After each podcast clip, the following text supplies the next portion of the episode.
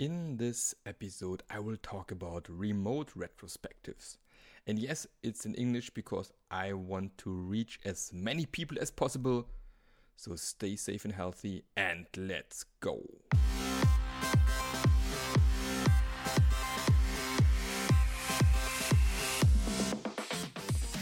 Der Passionate Teams Podcast. Der Podcast, der dir zeigt, wie du Agilität erfolgreich und nachhaltig im Unternehmen einführst. Erfahre hier, wie du eine Umgebung aufbaust, in der passionierte Agilität entsteht und vor allem bleibt. Und hier kommt dein Gastgeber, Marc Löffler. Hello and welcome to another episode of the Passionate Agile Teams podcast. And yes, today I want to do an English episode because I think this time, so we have this interesting Corona crisis. I think it's important to reach as many pos- uh, as many people as possible. Um, and I did a webinar last week and the week before last week about this topic and found out that a lot of people are interested. So I thought, why not just doing this little um, webinar now in form of a podcast for you? Um, the whole thing is based on um, a little online course I created. It consists of lots of more topics, so it's a bit like um, the little little sister of the online course. So if you are interested in getting even more infos, more ideas, more icebreakers whatsoever, then maybe my online course is the right thing for you. And if you want to buy the course, I will just put the link into the show notes so that you can look it up. Um, yeah, I, I, highly recommend going there because I will uh, raise the price next week. At the moment, it's only three modules, and um, but I will add more modules in the, the next weeks. And if you already bought the course, the new content will be for free for you.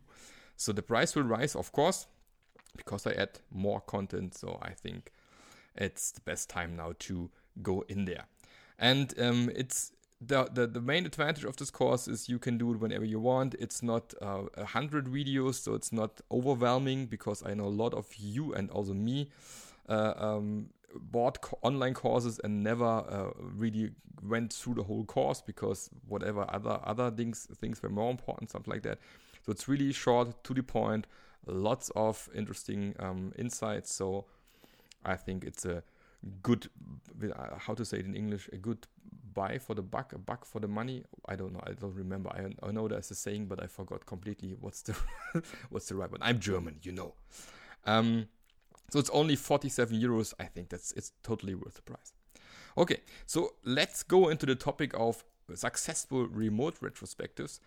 Um, as some of you might know, I'm also the author of Improving Agile Retrospective, which came out in the Mike Cohn series, in the Addison Wesley signature series for Mike Cohn. So if you want to even have uh, more information about retrospective, this is maybe the place to go. And so let's go here. I think the the first and important step is to do some steps before you even start a retrospective. So there are some things you have to do before you start a retrospective. And the most important uh, thing when you invite for retrospective is please put all the links into the invitation. That means the links to your video conferencing tool like maybe Zoom, Microsoft Teams, Skype, Google Hangout, Google Duo, Google whatever. Uh, I know that um, several other um, software companies are now trying to bring out their own online tool. I'm a, I'm a big fan of Zoom. Um, they reacted quite fast on the all the security branches problems they had. So I still believe that this is still the best tool out there to do online uh, video conferencing and for for using them for remote retrospective. So um, that's at least my take on that one. So it's really important to put the link into the video conference that people don't have to search where will this whole thing happen. The second link which is important is that you put a link to your whiteboard into the invitation. I know there is a whiteboard in MS Teams. I know there is also whiteboard in Zoom. And these whiteboards can be used. They are okay, I would say, but um, there are other tools who um, just focus on being a great whiteboard, like Miro, Mural, idea boards, and so on and so on. Um, so if you're not allowed to use other external tools, of course, then use the internal whiteboard tools you have in MS Teams, for example. But if you can, I highly recommend to go for a real whiteboard tool like Miro, Mural, Idea Boards, whatever, um, web whiteboard. Or even use an online retrospective tool like Retrium, for example, Neatro. Um, what, what else is out there? Scrum, LNR. Uh, there, there are lots of tools out there you can do um, remote retrospectives in. But um, if you're just starting and you don't have such a tool, you need a video conference and you need an online whiteboard and you're good to go. But please put the links to these tools into the invitation. And if you hear some interesting noises in the back, that's my dog. Hi Gizmo. Yeah. And as many others of you, maybe my kids are at home, may happen that they run into the room, whatever. Um, doesn't matter. Okay. And what is also something I like to do is try to keep the links the same every time. So for every meeting you do, for every retrospective you do, try to keep the links the same if possible. That um, that's a good thing um, because then people can bookmark the links. They can just click on the links. They're in the retrospective, and it's just a bit faster. Next thing, you may have recognized it already. Online meetings take more time. And when you do remote retrospectives, it's even even more important because you want to have people that they have the time and can take the time to talk um, thoroughly and really bring all their points on the table. Um, as you are not sitting all in the same room, it's a lot more difficult to really ensure that everybody said something, that everybody had a chance to really chime in. So when you really do it like that, it takes just more times. I, I highly recommend to do, for example, 90 minutes retrospectives, which is, by the way, I think also the standard time if you do two week sprints. Um, so I'm a big fan of doing 90 minutes, even if it's not remote, because I think you need the time if you really want to dig into the real problems, the real root causes. So plan at least 90 minutes for remote retrospectives. Then uh, something that is also important for me if you if everybody's co-located but please put together an agenda. Yeah i know. Um, so if you can just run into a room and start a retro can work. I did it also in the past um, without preparing anything because if you did some retrospective past you quite fast. But i think in a remote setup it's even more important that everybody knows what will happen what other activities we will do how much time do we um, plan for these things? So i think it's it's really really important to um, have all these things on a clear agenda so that everybody knows what will happen today. Okay. Then let's go on.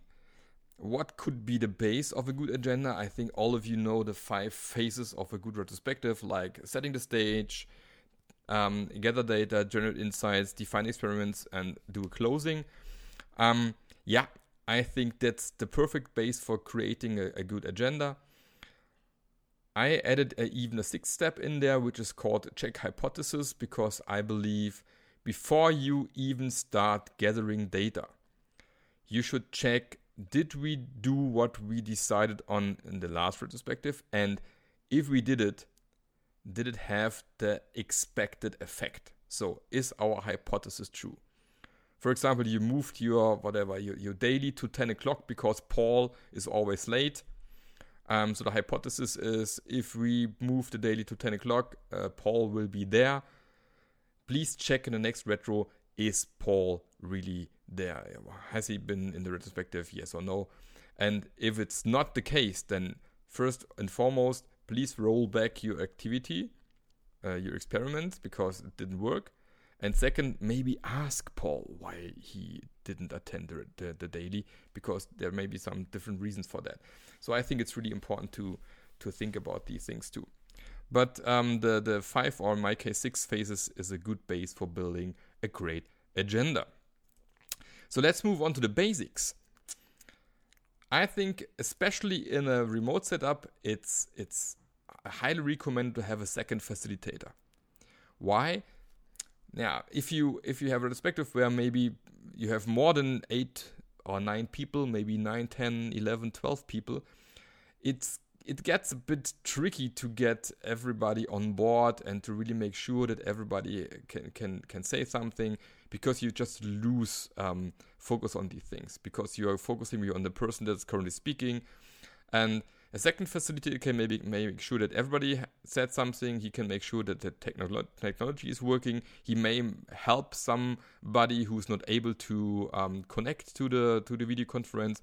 You all know these things where you just waste the first five to ten seconds because one or two people are not able to really connect, or you can't hear them, or video camera is not working whatsoever. And if you have a second facilitator, he can just ca- take care for these people, and you can just continue and start with retrospective without, um, yeah, having to cope with these with these issues. So a second facilitator, from my point of view, is highly recommended. And this role can, of course, be rotated in the team. That uh, it's always somebody else, but I think it's it's a good thing to do. Second thing and uh, this is something that surprised me a lot is that uh, about 50% of teams don't have clear rules for online or remote meetings. And so if you don't have these rules, I, th- I highly recommend spend one meeting at least with defining these rules. They will help you tremendously in the future. Um, first rule, I, I just have some examples for me is people shall identify themselves. Because not everybody is able to listen to somebody and automatically know who is talking at the moment. So some people are really good in, in guessing who's talking at the moment because they really uh, identify the voices. But I think it's more important that just people say something like, "Hi, this is Mark speaking. Um, I have to say blah blah blah whatsoever." Also that that you just start by identifying yourself before you go into what you want to say. Yeah. So, uh, hi, here's Peter. I want whatever. This is, I think, just helps everybody that you know who is currently speaking. Second rule I use uh, in, in most meetings is webcams always on. Why webcam always on? You all know it. Yeah. If you do an online meeting, there are there are interesting distractions like uh, your mobile phone, an interesting tab you left open in your browser, uh, an interesting email that just came in. And if webcam is always on, you feel a, lot, a, lot, a lot more accountable that you stay in a meeting because you know everybody's watching you. And but also for the moderator or facilitator, you can really see if somebody's doing something different maybe in the background, and helps you to to make sure that everybody is really in the meeting. And last but not least, um, of course, you can see who's talking. So if you um, then the people shall identify themselves. I know, but in a webcam, of course, you see who's talking, and it's a lot easier to identify people. Next rule I like a lot is be there five minutes earlier. Um, especially in a remote setup, it's it's really healthy if people just are, are there five minutes early just to check if their microphone is working, if they can hear everybody, um, if the webcam is working, if they are really able to connect to the meeting because they lost the link, they forgot the password, whatsoever. So just spend five minutes before the meeting starts to be there because it will help that you don't lose the five minutes afterwards because you're not able to connect or whatsoever and, and, and ask people. So be there five minutes earlier is a nice rule. And you should only do 90 minutes. So 90 minutes is already enough. It's already quite long. Um, I, I usually do even uh, breaks after 45 minutes. But latest after 90 minutes, you should plan for a break because people need a bio break or whatsoever. They, they just need, um, they are not able to um, stay in a meeting anymore. They get distracted more. Um, especially in, in, in, in, our times now, people get a lot easier distracted than maybe uh, 20, 30, 40 years ago because we have all these digital devices who always blink and and uh, bring up some noises and there's an sms or whatsapp uh, email whatever coming in and we get, get distracted a lot and people have problems um, to stay focused in in one thing. So please just keep your meetings, maximum 90 minutes, and have a break afterwards. The next thing, especially for people who love to talk like me, for example, is keep yourself short. Don't talk for two, three, four, five minutes. Keep yourself short or give others the chance to chime in by doing a little pause. Yeah. Um, I know some people suffer from from these problems. For example, at home, if you have a, a, partner who talks a lot and it's quite difficult to to chime in, and then you have to um, speak louder to get even a, a, tiny chance to to say something. And that's why I think it's really important to say, "Come on, people, keep yourself short. Maybe uh, a, a, a maximum of sixty seconds, and then somebody else should say something." And remove distractions. I just said it. It's quite easy to get distracted. Really ask the participants, please turn off your mobile phone or at least just uh, turn off the notifications. Um, close all browsers that you need. Close all open browser tabs, for example. Close your email program. Uh, try to be in a room where you don't get distracted by other people, maybe moving around or coming in or whatsoever. So really make sure that you're in an environment where you can just do and focus on what is happening here. Uh, for example, in my case, now in this uh, little crisis we have at the moment, I'm really sitting in a in a big open room. I have the living room on my left, I have the dining room in front of me, and the kitchen. So I'm really sitting in a big room, and sometimes it's quite difficult to um, stay focused because people are moving in and out, and that's why I put a flip chart in front of me, for example, just to get a little bit of silence. it's so difficult since my kids all of them have their own uh, uh, um, room. I don't have a workroom anymore and home office. It's so sad. It's so sad. But it's not your, your problem. It's my problem. So I will kick them out when they turn 18. No chance for staying any longer. okay. So then we go into the next thing, which is create a welcoming atmosphere. Yeah. Everybody of you is sitting now in his boring home office. And there's no chance to meet at the water cooler or the coffee machine anymore. So it's even more important to create a welcoming atmosphere in a remote setup.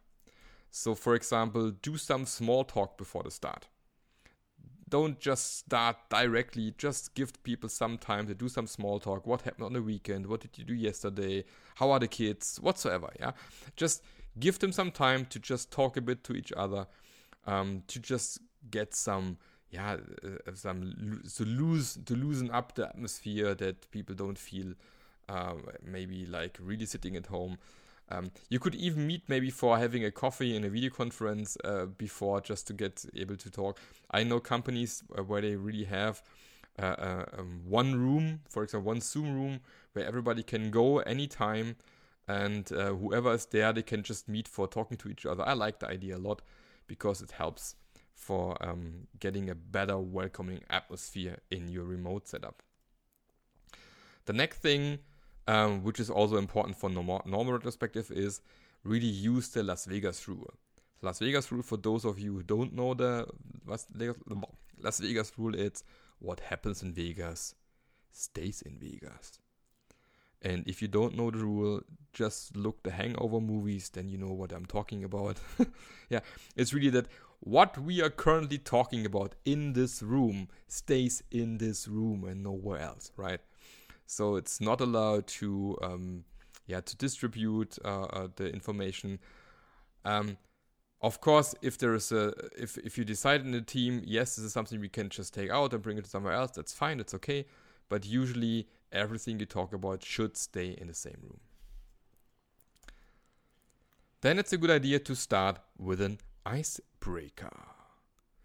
This is, uh, for example, in online meetings, uh, especially um, important so for example, you could ask the participants to change their background picture.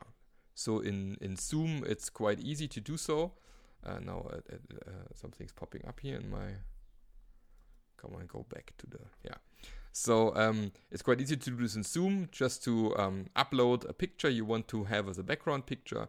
I think in MS Teams it's also possible. and um, then the participants have to to um, explain why they decided to use this picture, for example. And it's really fun. Uh, I have, for example, a zombie apocalypse uh, background picture, so um, you can do a lot of fun stuff. So, um, or I have a, a big spa picture where I that I can put into the background, so that people say, "Oh my God, Mark has a big spa." Yeah, and um, yeah, that's funny or if if you can't use Zoom or MS Teams or like you can't change the background picture, ask the participants to just share a GIF or a picture that represents their current mood. Just paste it into the chat window, for example. Um, yeah, that like that. Um, I know also here not every uh, software is able to show GIFs in the chat window, but I think you should get the right and best tools when you have to work remote, right? So if you have to um, make sure that the whole thing is keep going and you you're um, really how to say it uh, want to have the best environment, you should get the best tools. That's my my experience here. so let's go for the the, the last topic um, for today for this podcast: how to cope with silent or introvert people.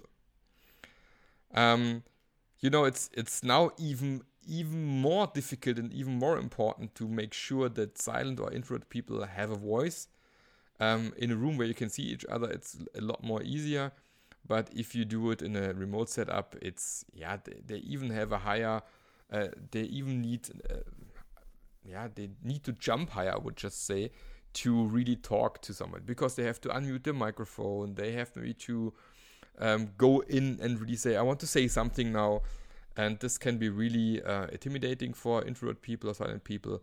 So, two tricks from me.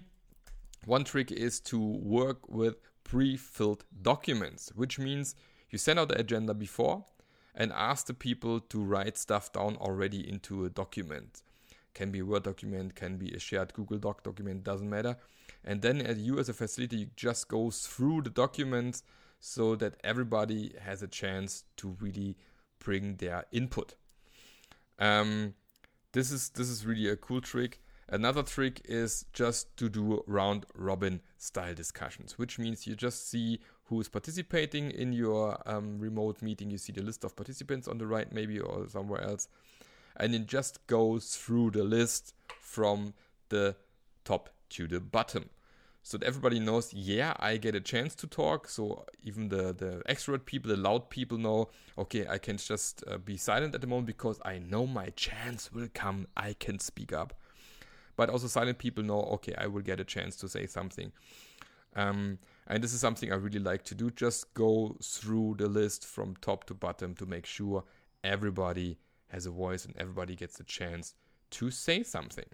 Okay, this is just so that the first tricks and tips I can give you on remote retrospective if you want to know more about this topic. As I said in the beginning of this podcast episode, I created a little remote retrospective 101 and it consists currently out of uh, three modules. Module one is about setting the stage for a successful remote retrospective. So it's about how to prepare a remote retrospective, how to set the stage in a remote setup, and uh, it consists of a lot more ideas for breaking the ice before you finally start.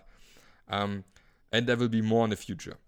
Uh, module 2 will be about how to build trust in a remote team environment. This was also a question I got just a few weeks ago where people asked, So, how can I build trust in a remote setup? And my, my first answer was, ah, if you if your um, team is not at this level uh, um, already, it's a lot more difficult to do it in a remote setup. But um, there are some ways and some tricks you can do.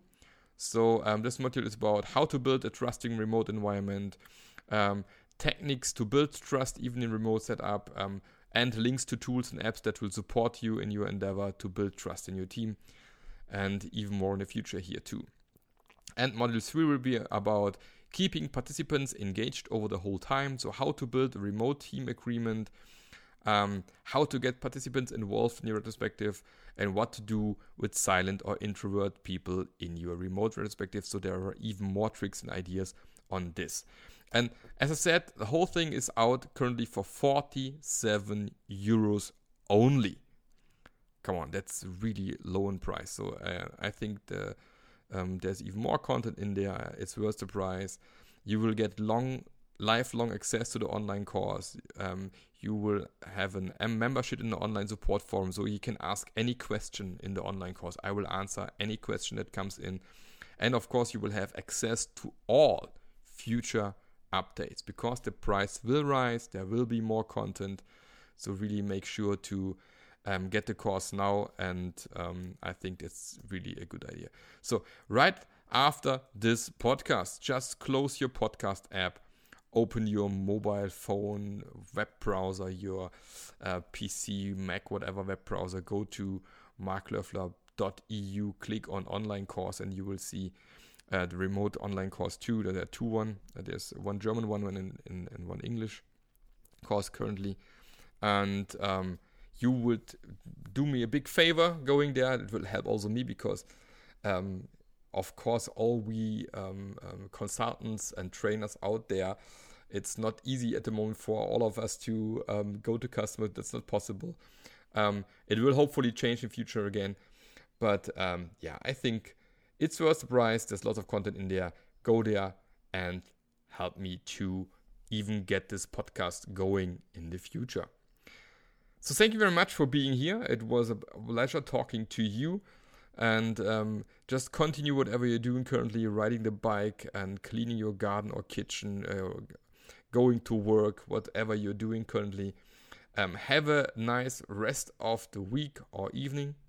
And yeah, maybe we'll, we'll hear each other soon again. And hear you next time. Bye. Der Podcast hat dir gefallen? Dann sorge auch du für eine agilere Welt und unterstütze diesen Podcast mit deiner 5-Sterne-Bewertung auf iTunes. Und für mehr Informationen besuche www.marklöffler.eu. Bis zum nächsten Mal.